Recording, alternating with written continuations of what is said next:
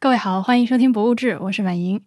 我们的网站是博物志点 FM，现在你几乎可以在所有各种平台上收听《博物志》的节目了。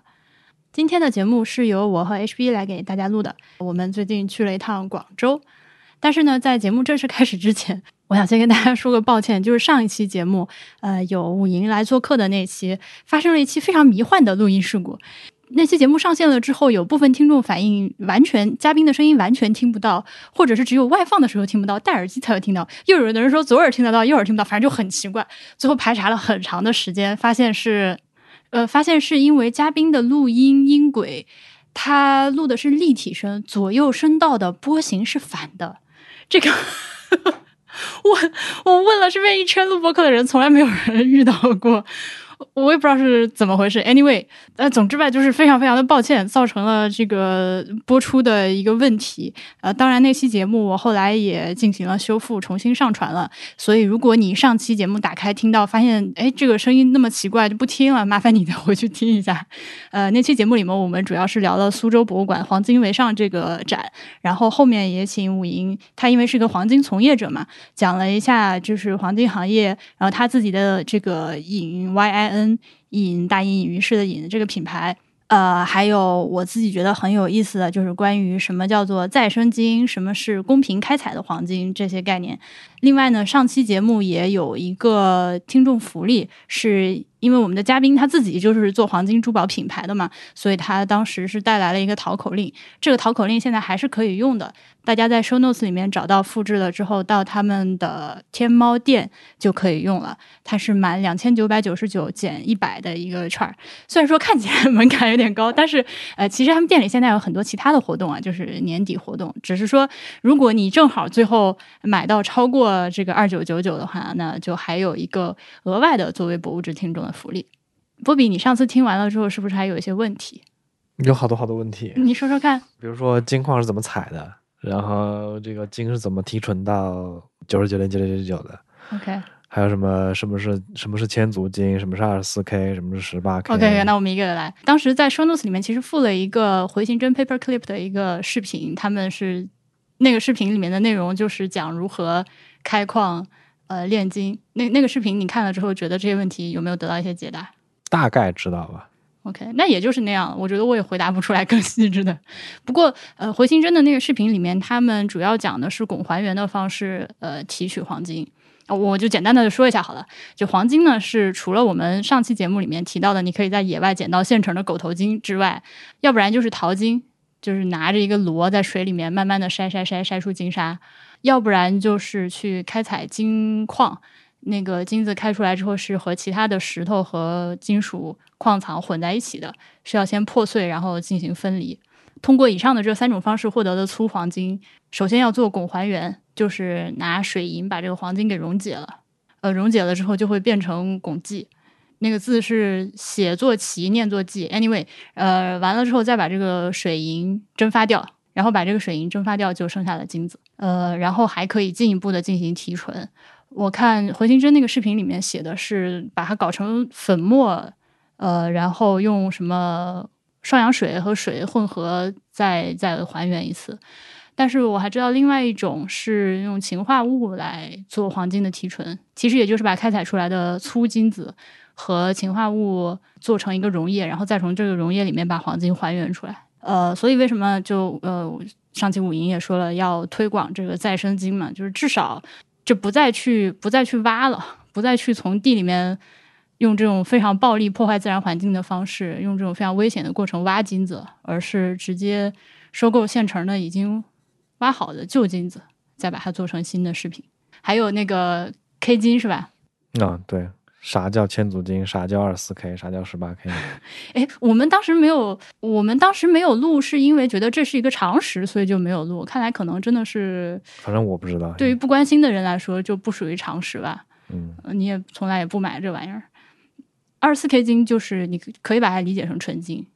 按照国家标准，二四 K 金理论上应该是百分之百金。嗯，但是金无足赤嘛。它它那它为什么就是这个二十四这个 K 分别是什么意思？K 是 carat。一 k 就是代表着一个百分比，是四点一多少，百分之四点一几。OK，嗯呃，后面有一大串数，呃，这个数乘以二十四就是一百，反正就你就把一百除以二十四，就得到那个百分数。OK，呃，所以就是 K 数越大，就表示含金的量越大。二十四 K 金就是纯金，那十八 K 其实挺低的呀。十八 K 就是百分之七十五。但是纯金的问题在于它太软了呀。嗯，对，所以那十八 K 就是里面除了金以外含的是其他是啥？呃，银和铜和一些其他的金属都有可能。呃，比如说玫瑰金，我我现在我这个婚戒不是个玫瑰金，十八 K 玫瑰金嘛，嗯它就等于说是百分之七十五的黄金，里面掺的铜比较多，所以就呈现这个颜色。嗯，如果掺的银比较多，它的颜色就白一些。呃，武银还跟我说，他们引这个品牌的十八 K 金的这个颜色是金是有他们自己的配方的，通过这个调整专门调出来一个他们找到的觉得最衬中国人肤色的这个颜色。哦，还有啥问题？千足金是吧？对啊，千足金这个概念现在已经不用了它在前几年已经被国家标准废除了，现在就叫足金。足金也就是理论上百分之百，但实际上是九十九的金。啊就是二十四 K 呗，就可以理解了。对，你可以把它理解成二十四 K 金，差不多。嗯，OK，还有啥？没啥了。我们补了一下上期遗留的一些问题，接下来是关于广州。正片开始实。际上，我们是去了深圳看了设计互联，呃，今年年底的那个大展，它的名字叫做“源于自然的时尚 ”（Fashion from Nature）。这个展其实之前是在他们本馆展出过，然后也已经巡回过一些地方了。这次是来到了深圳，同时呢，这个展览还有一个展中展，呃，它叫做“依从万物：中国今昔时尚”，呃，是从杭州的中国丝绸博物馆来了一批中国的藏品。呃，这个展览呢，因为内容非常的丰富，我们打算专门录一期节目。今天就先跳过它，先说说离开深圳之后去了广州的这个看的博物馆吧。我是第一次去广州，嗯波比是去广州是很小很小的时候去过，但是不记得了。啊，这次去广州其实可以说是一个浮光掠影的。非常短期的，也就一天半的时间，应该说是因为去了一趟深圳看 V N A 的这个展览，然后顺手去了一下广州。到的第一天，先去看了一下广东省博物馆。从火车站出来到广东省博这一路上，我首先要吐槽一下，没有找到厕所。我们是坐地铁，嗯，广州的地铁站，它厕所是在站外的。我就我我我，因为我们中间要换乘两次嘛，我就想说，那我先憋一下，一会儿可能换乘了下条线就有厕所了，然后就一直憋，一直憋，憋到没有，就憋到博物馆门口才赶紧找到一个公厕。广东省博是在天河区，叫珠江新城，对，呃那片地方叫珠江新城，就是一个中轴类类似于城市中轴线的概念。虽然说按照我们之前的要求呢，这个显然是不在老城市老城区的中心，但是呢，它周边已经非常的完备了。天河区它虽然不是最就是广东那种历史城区，但是它也有很长的时间的这个开发呃对对对的历史了。嗯对，它不像是比如说贵州省博那样，就在一个刚开发还不到十年的这么一个地方。然后这个沈博呢，也是一个火车站博物馆。嗯，我觉得这个就是跟它周围的环境有关。它是在一个这种公共建筑集群的广场上，有点像之前去的大同那样子。或者长沙世博那样，反正就是一个广场上有博物馆、有图书馆、有这这那那的对，各种公共建筑，这样我觉得就还稍微可以理解一点，因为它是一个市民广场。但它即使是这样，就你从检票口进走到博物馆门口是一个巨大的缓上坡，嗯，还是有一种就这种建筑给人的感觉，就是你们都给我跪着爬进来的那种感觉。然后里面的话，我基本上不推荐大家去吧。你如果是像我这样第一趟去广州，呃，我觉得宁可把这个时间花在出去吃好吃的上。我我我如果知道的话，我不会选择去省博。里面的展览非常的保守，非常的程序化，而且建筑也是我不喜欢的这种。这种火车站进去了之后，一个大厅，然后每层分开的那种，而且博物馆里面现在也没有吃的，当然有可能是因为疫情啊，所以没有餐厅。我觉得就是整个博物馆给我感觉就是没有什么亮点，就是不管是展览上还是这个建筑形式上就很普通。但是，但它管理有一些细节，我觉得还挺不错的。它的厕所特别特别特别的干净，它的设施你看上去不是那种特别新的设施，但是保护维护的保养的。挺好，是的，对，包括地板是打了蜡的。打了蜡的木地板，嗯、这个在博物馆是很少见的。这种大型公共建筑非常面积非常大的情况下，全部铺上木地板，然后全部打蜡，这是就就看给人看着一种就是特别高级、特别 old money 的感觉。但是它里面的展陈就有一点普通，我能感觉到展陈也也是可能时间很长了，并不是最近做的。对，感觉是开馆的时候最潮流的那一波。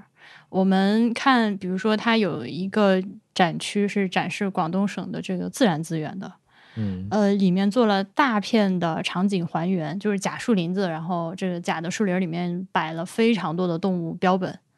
然后你走过一个小木桥，从这个森林里面穿过，但是就很塑料嘛。嗯，但他这一点做的挺好，就是他就是展示这个 local 的生态环境这一点，我觉得做的非常好。如果是当地的居民，特别是小孩的话，你可以通过去看这个展，了解自己生活的这个环境中都有哪些。但是他做的太差，你根本看不到啊。嗯，对，它就是它就是展比较差，但是我觉得这个做法是嗯，其实挺可取的。好的吧？特别是像广州这种城市，它是一个非常高度城市化，而且是城市化历史非常非常长的这么一个地区。你如果住在市区的话，你是很难有机会接触到这些自然的。虽然这这这些这些所谓自然它并没有消失，很多小动物它可能就生活在城市里，但是你只是你如果不刻意去找的话，你是见不到的。嗯嗯，但是如果你你能够去看看个展，能够勾起一些你对这个嗯自然环境的兴趣，能让你在生活中也去留意一下这虽然是在这个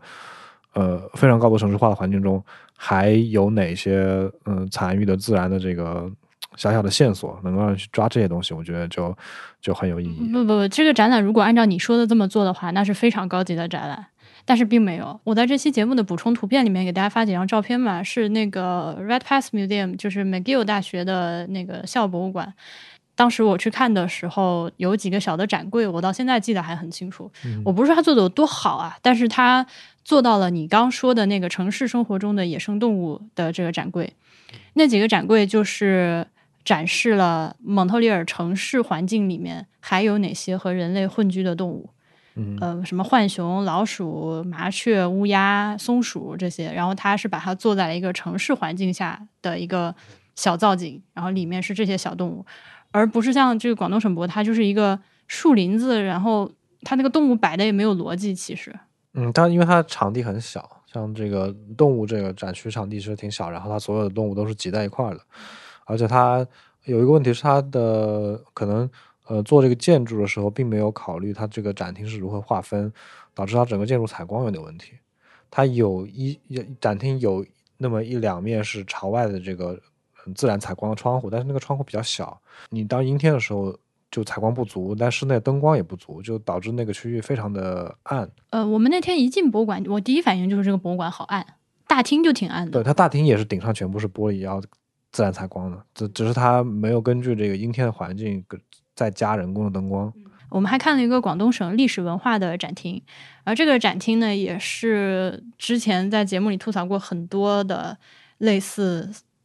策展策展思路的类似策展类似策展思路的这个地方展览一一模一样的。你进来之后，一面大浮雕墙，然后旁边是一个广东省大事记。嗯，广东省大事记呢，就就很搞笑，我给大家念一下，它是。第一条是约十二点八万年前马坝人生活于粤北地区。第二条就是秦始皇三十三年，秦始皇至南海郡。就你就知道这个展览它是以一个什么样的思路在搞了。嗯，就是中原王朝脉络再往下顺了。那个历史的部分，呃，上来先是一堆那个原始人的各种生活器具啊啥的，然后下一下一秒就是咔就是秦始皇，再往里就就结束了，历史就到这儿就完了。然后里面进去就是开始跟你讲这个。呃，广东人、潮汕人、客家人各分了一块儿，嗯，然后后面有那个航海的历史文化以及海外华人历史文化，嗯，还有还有革命哦，对，最后还有就是那个革命历史，嗯，对，它是这么一个脉络，嗯，我觉得那个特展还可以，就是那个吐蕃，对，唐波之路，哦，唐波之路那个，对，我觉得那个还可以，就是它这个展是介绍。呃，从长安到这个拉萨的这么一条古商道，就是从文成公主开始介绍，一直到这个中间会经过些什么地方，然后这个商道商路起了些什么作用，就类似这些，然后在路这个所有这个路途商道上发现的一些呃这个文物，嗯，基本上就是给你展示一个汉族与藏族在那个那种古典时期是如何做民族，就是如何民族交流的这么一个面貌。我觉得这还还不错，而且他来的文物都很有分量，借了这个这条路上十几个省市博物馆里出土的各种相关的文物过来。海的，我们除了这个展，我们还看了一个海淘民国展。啊，反正就是介绍，就是有点类似于南博什么民国风情街那种类似的，就介绍一下，就是就民国时代这个风物，他就那个有点就是网红像，我觉得对，是的，不太符合我们俩的审美，所以就匆匆就略过了。但是后来我想呢，我对广东省博物馆印象那么不好，也有可能是因为前一天看了 V N N 那个展览实在太好了。两相两相比较之下，就显得这个我是觉得它确确实不太行了。以广东省在我国这个地位地位来说，对我去之前非常的期待，觉得省博里面一定有很多很厉害的东西。广东的那么多是吧？武术没有讲，美食没有讲，彪悍的民风没有讲，手工艺品也很粗糙的带了一下。打断一下，这里是剪辑中的晚音。呃，严格来说，我刚提到的这几个方面，其实在博物馆里面都有所展示。比如说，在历史文化展厅里面，它是有呃一个小小的展区讲了广州美食的。但是呢，这个但还是确实没有达到本身这种灿烂的历史文化它 deserve 的那个状态。呃，甚至它没有讲就是南越国这段历史。如果你要说历史的话，这个是广至少是广州的一个高光，对吧？广东省在在大家心中这个文化地位来说，这个省博确实做的不行。对啊，而且广东它是一个你知道贫距贫富差距非常大的省，你知道吗？嗯，对啊。稍微往北，然后靠山里一些的那些，对，往北就特别穷的山区的居民就特别穷的，那个也没有什么体现。对，但是在就是珠江三角洲就是特别富庶的地区，就是非常有特色的一个省。我对这个省博本来是期望很高的。另外还有一个就是，我觉得这个博物馆让我觉得很心酸的是，我们去的这个是广东省博物馆的新馆，它是二零一零年的五月十八号博物馆日，国际博物馆日落成对公众开放的，十年的时间。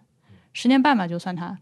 已经这十年的岁月在这个博物馆身上留下了深深的印记。我觉得，呃，虽然说保养的不错，但是这个火车站广场的思路，至少在我个人看来是已经我我已经不能接受了。嗯，展览上也是一个，就是有一种很明显的被时代拉开距离的感觉，就让我觉得非常的难受。嗯，才十年，你就有这种感觉。但是，那中国社会就是十年就会有很大很大变化的。总之，这个是我个人的一个体会哈。如果我们的听众里面有广东省博的朋友，请不要伤心，就是真的是一人一时一地的感受，大家全当一个参考吧。呃，第二天我们去了南越王博物馆，嗯，南越王博物馆可太好了，哎呀，南越王博物馆好好的，我就是看的时候就是啧啧赞叹，嗯，一边看一边心里就在盘算着回来这个节目怎么给大家录，嗯。南越王博物馆，它的位置也是就很市中心啊，在越秀公园的西边。嗯，就离广东广州火车站一站地铁，离这个中山纪念堂也是一站地铁。对，很市中心的地方。呃，又是剪辑中的晚音，我来补充两句。呃，香港这个地方呢，虽然现在是在广州市的非常市中心的地方，但是一直到明清时期，香港这个地方都处于城市的西郊。是后来慢慢随着城市发展才被包了进来的。这个南越王墓，它是在一个叫做象岗的小山坡上被发现出来的。本来是一九八三年的时候，这个地方要建居民楼，呃，在山顶上想要把它推平，结果推的过程中发现了呃这个汉墓，然后就开挖，最后原地做了这个保存，并且建设了一个博物馆。它入口就是临街的。但它也要上楼梯，那楼梯也不是特别友好。呃，但是它在山上嘛。你要这样说，就是它这个博物馆其实是在这个发掘的汉墓的原址上做的做的一个建筑，所以你在这个博物馆里，呃，就能参观到原来他们发掘的这个墓遗址，以及这个墓遗址后面又重新建了一个新建了一个展馆来展示这个所有从这个墓里出来出土的所有这些文物，因为它在一个。呃，山坡上就是这个墓和这个文物展馆在山坡上，所以它门口有一个这个引导人进入这个山，就是上这个山的建筑，就是他把这个建筑作为了博整个博物馆的主入口以及临临展展厅，就有点像寺庙山门的感觉。呃，对对对，是的，嗯，首先上去了之后，我们是看了这个呃墓室本身，呃墓室完全可以开放参观，这个我还挺意外的。嗯，所谓完全开放，就是说你可以真的走一个楼梯下去，然后进到那个主观室里面，嗯。呃，东西耳室、东西侧室都是可以走进去看的。我们以前看过的那个，在扬州有个汉墓，汉广陵王墓那个，对我就是在想他名字，对，那个就是只能你你下那个墓道可以，但是进不去墓室里面。能进到墓室里面的，除了南越王墓，我们之前也就是南唐二陵进去过。南唐二陵是的不没有这个进去的程度深，它是你可以进去主墓室的一个前半截，后面的话你就只能凭着栏杆去看里面什么东西了。嗯，这个是每一个墓室都可以进。对，呃，但是呢，这个墓给人感觉很小很矮，那墓室非常的矮。如果你可能身高一七五以上都不太站得直了吧？嗯，差不多。倒不是一个很大的墓，单纯从面积上说不是一个很大的墓，嗯但是它出土非常的丰富，一万多件东西。那当然最后是一千多套，因为它有很多，比如说像什么钟之类的，这就是就是没有被盗的这么一一个墓，一个这个地方王侯的墓没有被盗，大概是一个什么样的规制，就能从这个墓里看到。对，就很幸运。个墓，这个墓它是说是岭南地区发现的规模最大、随葬物最丰富，然后唯一有彩饰的石室墓，嗯没被盗过。但是它之前泡过几次水，数度泡水，所以里面很多呃木头的哼，丝质的就那个，就有有机物都已经化灰了，人都已经化灰了。嗯然后它这个墓室的话，其实我们一边说，要不然大家就去网上搜个图来看一下吧。它是一个士字形的布局，士兵的士，士兵的士上面的那一竖就是下去的墓道，然后士兵的士上面那一横相对长一点的，分别是东耳室和西耳室。这两个耳室里面保存的是呃乐器和各种宝贝吧，珍玩都在这两个耳饰里面。然后这个“饰”字的下面那一短横是粗粗的一短横，你就把它扩展成一个方形好了。这个是主观室，主观室里面就摆的是这个赵默本人，就南越王本人的棺椁，以及两边有侧室，东西侧室，东西侧室，对，侧室里面是陪葬的人儿，一边儿陪葬的是四个妃子，呃，这个能叫妃子吗？夫人，夫人，嗯，呃，另外一边陪葬的是他的一些仆人，以及以及最后面是他小书房，里面摆的一些鼎啊，里面都还出土了好多吃吃的，嗯嗯，就是这么一个结构，很很简单。还是剪辑中的晚音，重新听了一下，觉得把这个墓室的平面图描述成一个古代的“古”字会更加准确。这个墓里面除了墓主人本人之外，还有十五个殉人，除了我刚说的四个夫人和几个奴仆之外，还陪葬了一个乐师，嗯，反正就各种他生他生前需要的都都有。对生生前需要的人的死后都跟带带进墓室去了。嗯，门口还嗯陪葬了两个守卫，对，就很惨。呃，当时那天因为那天其实参观的人挺多的，那个墓室又小嘛，在里面就有点转不开身儿，就人挤人的在里面。嗯，小朋友们，而且有很多小朋友，但小朋友们好像也完全不害怕，因为那个展牌写的很清楚，就那个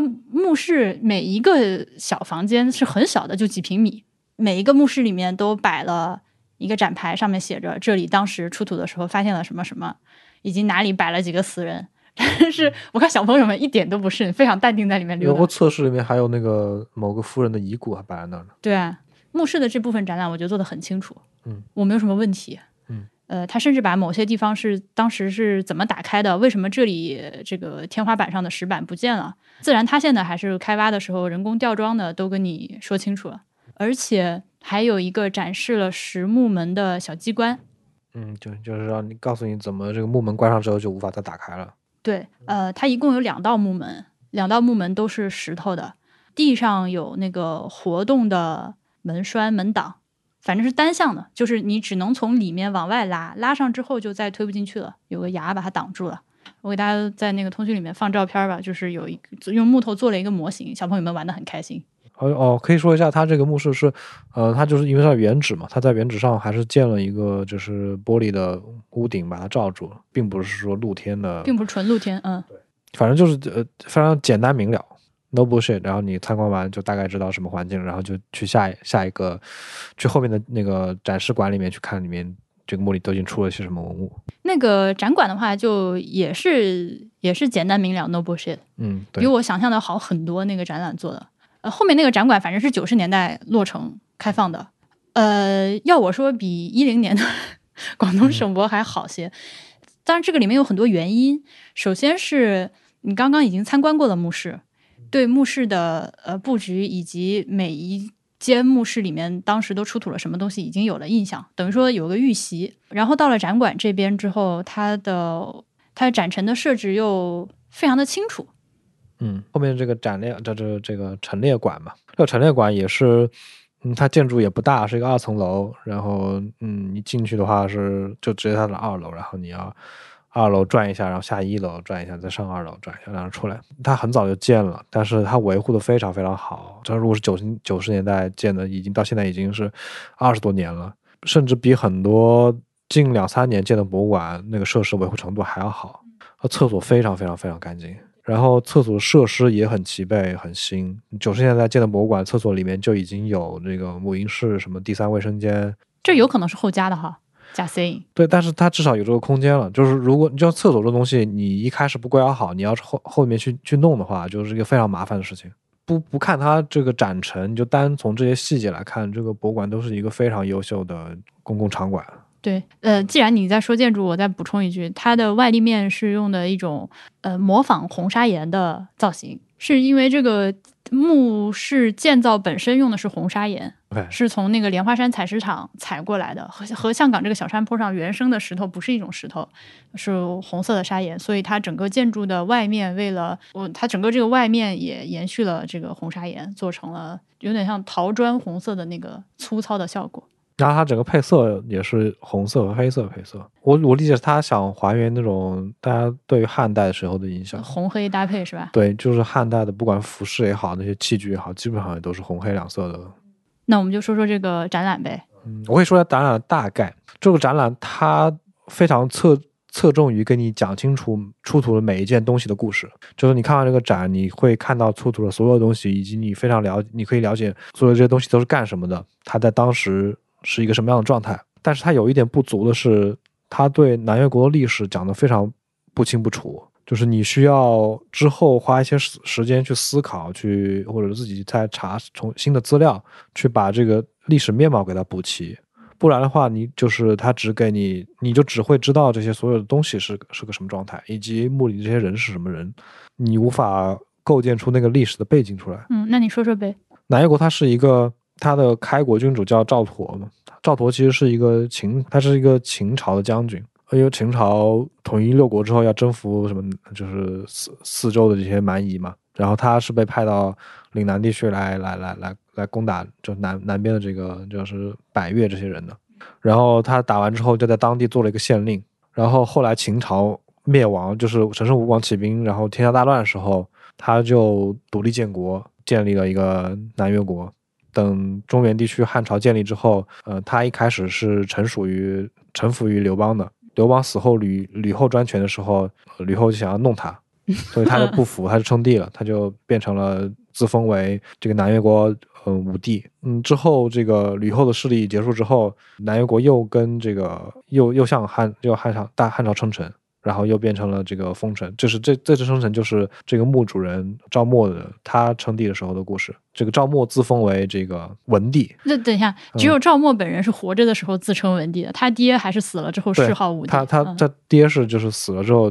追就是谥号封为武帝嘛。就赵默这个人其实也挺有意思，就是《史记》里司马迁写他名叫赵胡，他其实叫赵默，但是你能够通过这个赵胡这个名字。就能看出来这个中原对对这个南越国的一种蔑视，但他自己也做了一个非常就是这种对啊，哪有活着的时候自称文帝的？非常这个装逼失败的事事情，就是他在活的时候就给自己起了个谥号叫文帝。一般这种文帝、武帝、什么景帝什么之类的，都是死后然后由下一朝给他封一个谥号来总结他这一生的这个功过是非，给他一个字。那这个人就是活着就因为他他爹是武帝，他就那我就当文帝啊，就这样的这么这么一个人。你如果在中原王朝这个士大夫看来，他就有点滑稽了。对啊，理解为什么朋克这人是个朋克，你就理解为什么就司马迁想这给他取一个名叫赵胡。后来他还传了一代儿子，他儿子又传传了一个传了两个孙子，就这样就是这个南越王吴国皇帝之后就被这个汉朝吞并了。然后你看这个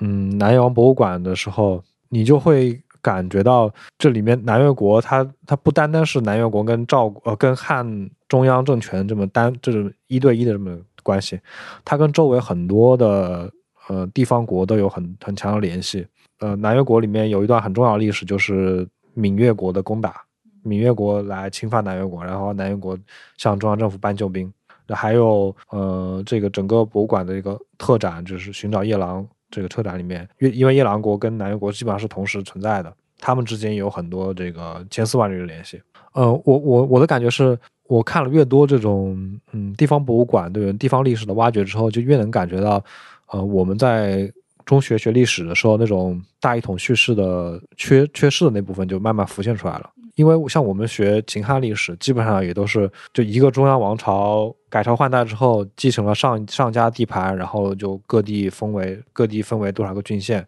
中央派地方官去管理。但实际的情况可能跟这个跟我们了解这个图像差很远，因为我们对这个这段历史的这个感性的认知，基本上还是建立在我们对现在的这个政治面貌的认知上的。就是我们觉得一个国家是一个中央政府，然后中央政府把国家分为多少个省、多少个县，然后向这些地方派派人地方官去管理这些地方。当时就很可能跟这个就完全不是一个这样的政治图景。对，或者说我们知道的只是这个全局中的很小的一个切面。我觉得这个观点我们在节目里面真的是反复说，可能老听众已经听到耳朵长茧。因因为因为就是我我特别觉得近两年。这些地地方博物馆开始重逐渐重视这些地方史之后，而且是这种我说这种地方史，并不是那种依附于中中央王朝历史叙事下的地方史，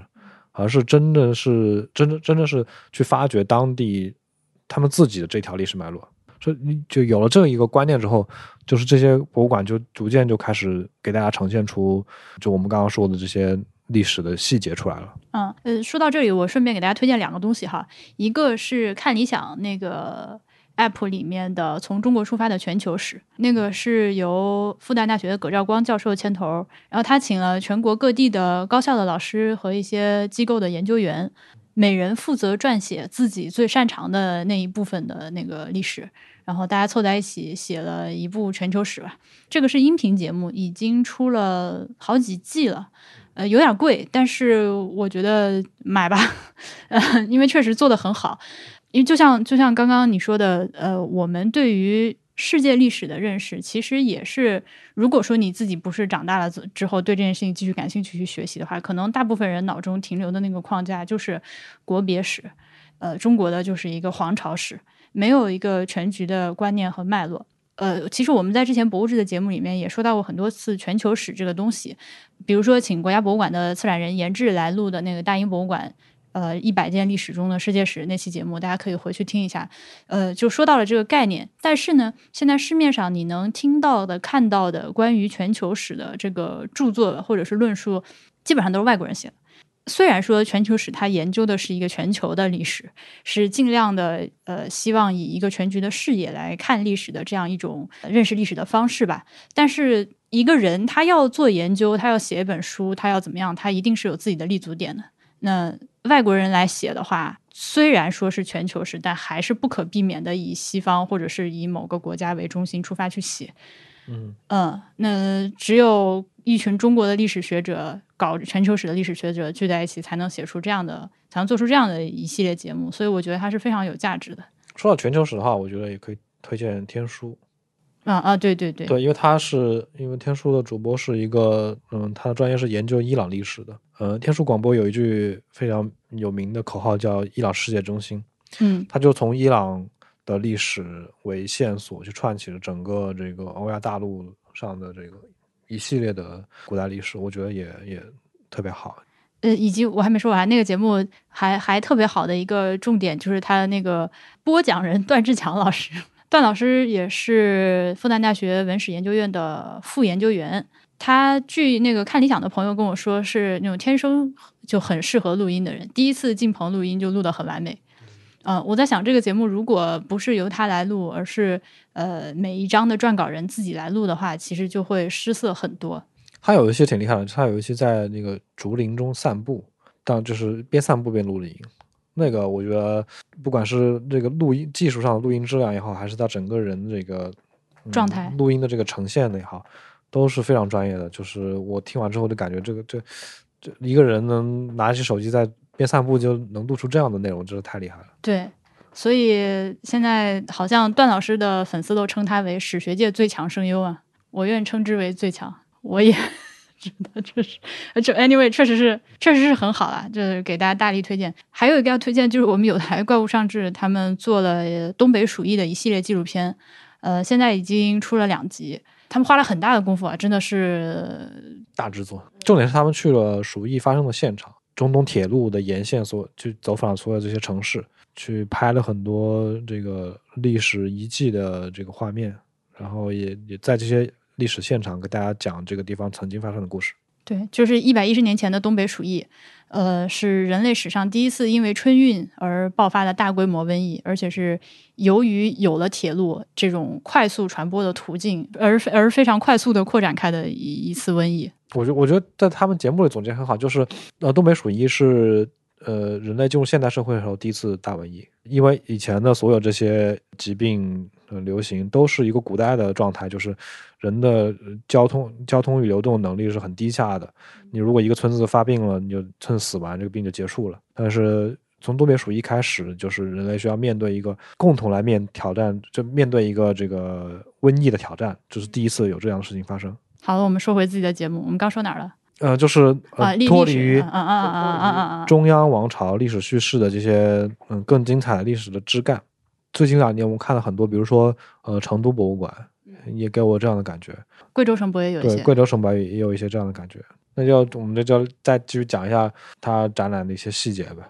展览的话，其实它是按照器物的分类来划分的。一上来，一上来先是那个贴身陪葬的那些什么印章喽、丝缕玉衣，那个棺椁里面的各种币，哇，他怎么那个就跟不要钱似的，那个就是一些名气嘛，对，就顺便说一句，这里的那个南越王的文帝行玺这个金印，是我们在上期黄金那期节目里面也讲到的，它是一个正方形的，基本上三厘米见方的一枚小金印，上面四个字“文帝行玺”，也就是通过这个东西才知道这人他是谁？对，也也就是通过这件出土文物判断了墓主人的身份，以及这个人是一个生前给自己起谥号的朋克。那他的这个印在当时，不管是他自己称帝这个行为，还是他有这么大的一方印，其实都是呃僭越了的。理论上说不能有这么大的印我觉，得他当时就是皇帝嘛。呃，对，但但就算他是皇帝，他也比那个汉朝的皇帝印大。对，然后名器这个部分完了之后，后面就是把器物按照那个类别在展示着。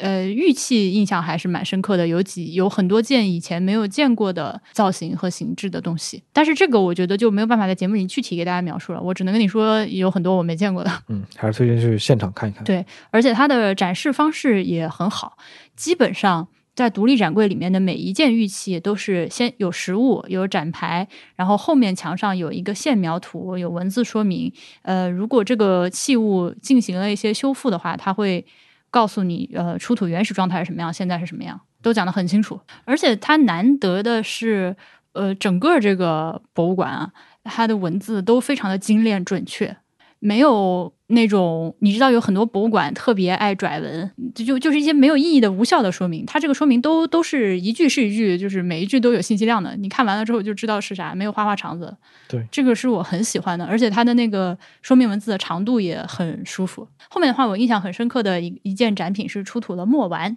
就是我们现在的墨都是一块儿一块儿的，但那个里面出土的墨是一颗一颗的这种小颗粒。小豆子一样的对，然后它一旁边有它出土的这个砚台什么之类的。嗯，而且呢，博物馆还用这个出土的墨，呃，研磨成了墨汁，写了一张纸放在这里。那张纸上写着是“这就是出土墨丸的墨色”，呃，非常的深沉的黑色，很漂亮的。我觉得它的呃亮点还是在于它的各种玉佩吧，相比于其他所有的物件来说，嗯、玉器是最大的亮点。对它里面的玉嗯器确实是非常丰富，然后有很多形制是你在别别的地方看不到的。这些玉器感觉你你能感觉到，就是这个地方是脱离于中原王朝的这么一个文化，它又有跟汉朝千丝万缕的联系，比如说像这种这个御衣，就是呃这个人死了之后用御衣裹着下葬这种传统，以及垫很多玉佩这种传统。嗯，然后你在这些呃现这个每一件具体的器物上，又能发现很多跟汉朝嗯、呃传统这些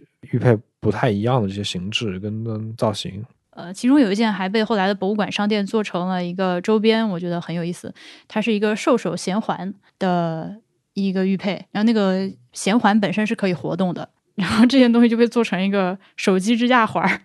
就正好就完全把那个玉佩缩小成手机支架那么大小，就它就是个手机支架。我我我印象比较深的是它那个整个管的这个 logo 的那个玉佩，透雕的龙凤佩，是的，是一个龙的造型，然后龙的一只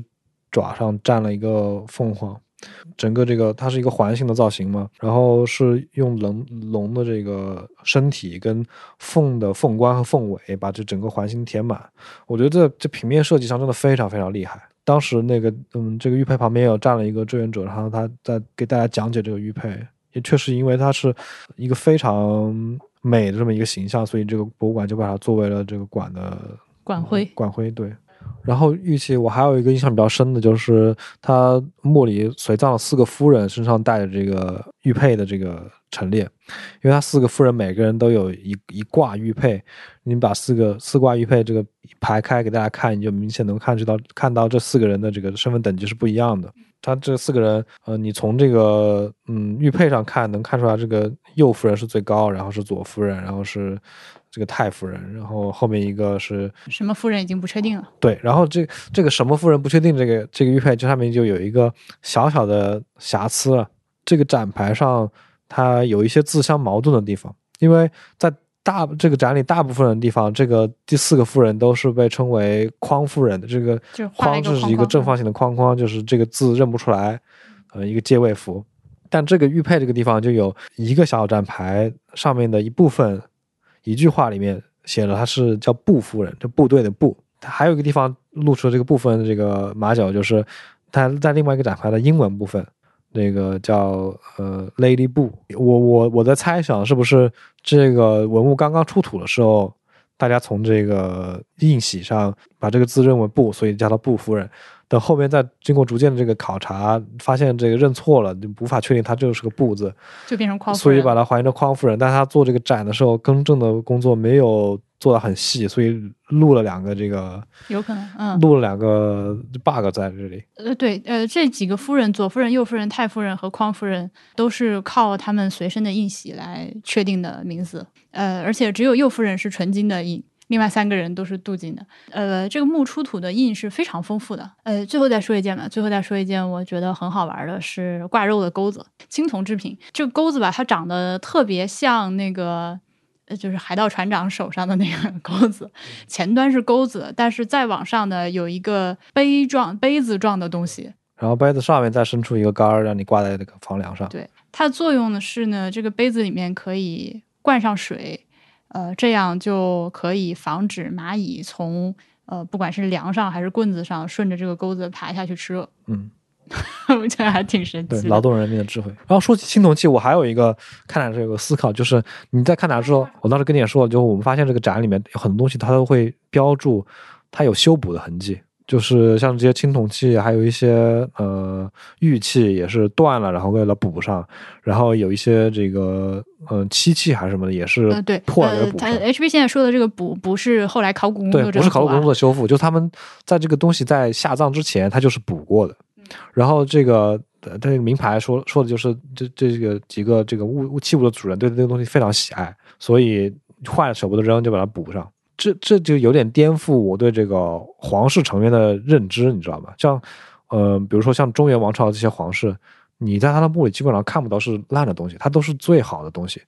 就是他吃穿用度都是要求肯定是一等一的，对，不会说一个我一个碗破了，我给你补上，我再继续用，这不是皇帝的作风。然后我在看这个展的时候，就有一个感觉，我看完之后发现这个展里它只展示了汉人生活的部分，因为我们知道南越国它是它虽然是个汉人政权，但是它的大部分居民它不是汉人，是当地的这个所谓百越族。你如果以这个呃中央王朝的视角，就就直接南蛮嘛。然后统治者是这个外来的呃、赵赵姓的这一家，就是秦朝派过来的驻军，这些外来的人，嗯，给人感觉有点像那种欧洲殖民者到了这个，比如到了印度，然后有一个总督，有一些这种管理人员的文官去治理所有底下这些印度当地的百姓。这个南越国给我的感觉也也是这样，嗯，可能就是因为这些统治阶级是外来的，然后他们在当地找不到制作所有他们这些吃穿用度极度奢华这些工东西的这些工匠，所以他们一旦这个东西坏了，你要么就是要从外地去进口，从从重新从从中原进口，加上他跟那个汉朝的关系又非常紧张，他可能买不到那么多好东西，所以导致他们日子过得就有点。你虽然表面上要维持一个很奢华的形象，但是你坏了，你又只能去把它重新修一下，你没有这个再再去买个新的实力了。你这就提出了一个历史的猜想，你现在要做的就是去做 研究工作，然后证实自己的这个猜想，然后你就会变成一个历史学者，你就是这些小细节真的是非常有意思。这个管理自己，琢磨是吧？对，就你你边看展去去根据这些文物里面的一些小小的线索去去去做一些思考，我觉得这个是参观博物馆里面最好玩的一种体验。好吧，那我们本期这个，那我们本期关于广州的节目就先跟大家聊到这儿。广州一定还会再去的，这次真的是走马观花的逛了逛。没吃够，那主要对也是没有吃够，还要再去吃的。感谢大家的收听，我们下次再见，拜拜。拜拜。